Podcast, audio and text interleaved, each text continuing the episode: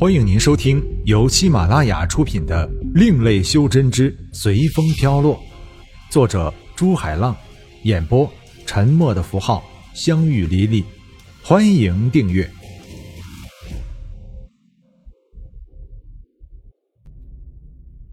第八十六章，被困。听着小三的诉说，天宇他们才知道。原来自己踏上这块土地的时候，就已经成了那个所谓邪神的奴隶。在这个星球上，一切的力量都被压制住了。这里传说是一个自称为邪神的人建立的宫殿，这个星球被他以无上神通禁制了。而那些穿着红衣服的人，就是那个邪神在这土地上的代表。他们的上面。还有一个穿黄衣的主教。邪神存不存在不知道，但是那些穿红衣的人却非常的信奉。他们的力量好像就来源于邪神，而小三原来是和天宇他们一样的修真者，十年前跟着师尊出来游历，结果他们师门五人都被禁制在这里。他的师尊和那些人一样。被发配去背水了，而小三非常幸运的被那些红衣助教选中，当上了监工。为什么要去背水啊？天昂好奇的问道。感情他还没有认识到自己接下来的命运。看到外面的沙漠没？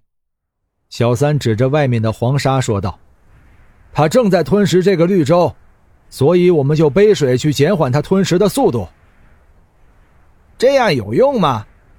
吴恒也好奇的问道。谁知道有没有用的？反正背水的不是他们。小三用嘴朝皇宫努了努，道：“好了，把你身上的东西都脱下来。”脱下来。天昂紧张的道：“要怎么做？”旁边的天宇一脸平静的道：“No。”像他一样就行了。小三指着一个在旁边经过的全身赤裸、只在腰间围了一片布丝的奴隶道：“像他这样。”天昂张大了嘴巴，一时合不上。曾几何时受过这样的虐待？脱吧，天宇平静的说道：“人在屋檐下，何况我们的命操控在别人的手里。”这还只是开始，没有了能力，等下背水的时候你就知道了。小三在旁边好心的提醒道：“没办法，天宇一行人脱光了，也像外面的奴隶一样，在腰间围上一块布，背上一个水桶，就开始了他们奴隶的生活。背着满满的一桶水，然后再赤着脚走上四十公里的路。”到了沙漠的边缘，原来一桶的水，现在只剩下那么可怜的一点儿了。沿途不断有新的面孔出现在天宇面前，天宇估计了下，和他一起背水的没有一万，也有八千。其中不乏有女性的存在，而那些女性也和天宇他们一样，只在腰间围了一条布，其他的地方就没有什么东西了。这时，吴恒却在心里庆幸没有把某个女孩一起带出来。大家看到天宇他们白皙的皮肤，只是好奇的看了下面孔，就继续干自己的活了。如果一天没有背足三桶水，是没有饭吃的，而且还要挨鞭子。有几个人却有意无意的向天宇他们慢慢靠拢。等到了一个看不到监工的时候，一个长着一撮山羊胡子的中年人问天宇道：“兄弟是刚来的吧？”“嗯，我们刚到这里就变成奴隶了。”天宇苦笑道：“不知道你是从什么地方来的呀？又准备去什么地方才经过这里的呀？”中年人问道。“我们从屠龙星来的。”原来准备去火云星的，谁想到？吴恒哭着一张脸道：“才走了十里左右的路，他就有点吃不消了。还好是修真者，体质不一般。如果是凡人的话，恐怕已经趴下了。”去火云星啊！我就是那里出来的。你们出来的时候没带星图是吧？中年人听到他们去火云星，马上热络起来。其中几个和他一起的修真者眼睛也突然明亮起来。有啊，不过不知道怎么用。天宇现在才说出自己不会用星图，搞得天昂和吴恒用一种哭笑不得的表情看着他，心想着：感情老大不会用，才带我们到这里来的。不过，马上发现自己也不会用星图，心里平衡了许多。对了，你们想问我什么事儿吗？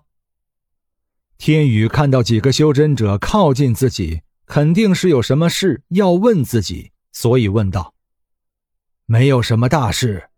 原来，如果兄弟是火云星出来的，我们想问问自己的门派最近怎么样了。”中年人说道。已经出来三十年了，心中多少有点记挂着自己门派的情况。对于修真者来说，本来就已经没有家了，而门派可能就是他们唯一记挂的家吧。起来，爬也要给我爬着去！突然，一声嚣张的叫骂声在面前的道路上响起。天宇他们抬头。看到远处稀稀拉拉的围着几个人，而周围那些背着水的奴隶则慢慢的向那里聚拢。天宇他们也加快了脚步，向围着的人群走去。一个年老的奴隶此时正累的趴在地上，如果不是鞭子抽在身上，他会偶尔的呻吟几声，可能大家都会认为他已经死去了。而一个监工则拿着鞭子，一边咒骂，一边不停的让鞭雨落在年老奴隶的背上。周围虽然站了许多奴隶，却没有一个上去说话的。天宇摇了摇头，正准备上去帮忙，刚才和天宇在一起的中年人拉了天宇一把，然后小声的说道：“不要惹麻烦上身。”这样的事情每天都在发生，如果你强出头的话，肯定会被他们当成出头鸟打死的。人在屋檐下呀。下面的话，天宇没有听下去，他挣脱中年人的手，然后越过人群，扑在了年老奴隶的身上，替他挨着鞭子。中年人看到天宇挣脱自己的手，以为天宇要出去反抗。正准备出去拉天宇回来的时候，却看到天宇没有反抗，只是用自己的身体挡着鞭子，知道那样没有多大问题，最多被抽几下而已。监工看到有人出来，先是惊吓的准备转身去找支援，但看到天宇用身子挡鞭子，一边暗骂自己胆子小，但手上的鞭子却越抽越重。老大！天昂大叫一声，然后也跃重而出，趴在天宇的身上。别忘了我！吴恒在天昂出来后也马上冲了出来。而下面，他们的举动引起了一连串的反应。先是早就看不惯的中年人几个，然后那些良心还没有完全被泯灭的奴隶，最后监工也看不过去了。意思意思的抽了几鞭，就收手了。虽然天宇及时的帮助了年老的奴隶，但最后那个奴隶还是没有逃脱死亡的威胁。毕竟他已经完全没有用处了。天宇难道就这样放弃了吗？不，沉默并不代表死亡，沉默也有睿智。不鸣则已，一鸣惊人；不飞则已，一飞冲天的典故，大家都知道吧？沉默是在思考，沉默是在酝酿。一代牛人鲁大大的名言：不在沉默中爆发，就在沉默中死亡。当然，天宇是应该属于前者的。就这样，日子过了三个月，天宇终于发现这种神秘力量的怪异之处，就是它的压制并不像禁锢，而是利用压力一样的东西把修真者的真元压在元婴的里面。有了这点发现，天宇开始着手突破计划。当然，天宇不会傻到用自身元婴的能量去突破压在元婴上的力量。面对着这样的情况，天宇突然有种熟悉的感觉，一开始就有了，但是一直抓不住这瞬间的感悟。到底是什么呢？天宇一边背着水，一边思考着问题。经过三个月烈日的烘烤，天宇现在的皮肤和这里的奴隶一样，黑里透着反光。如果还有白的地方，那可能就只有布条围着的里面了。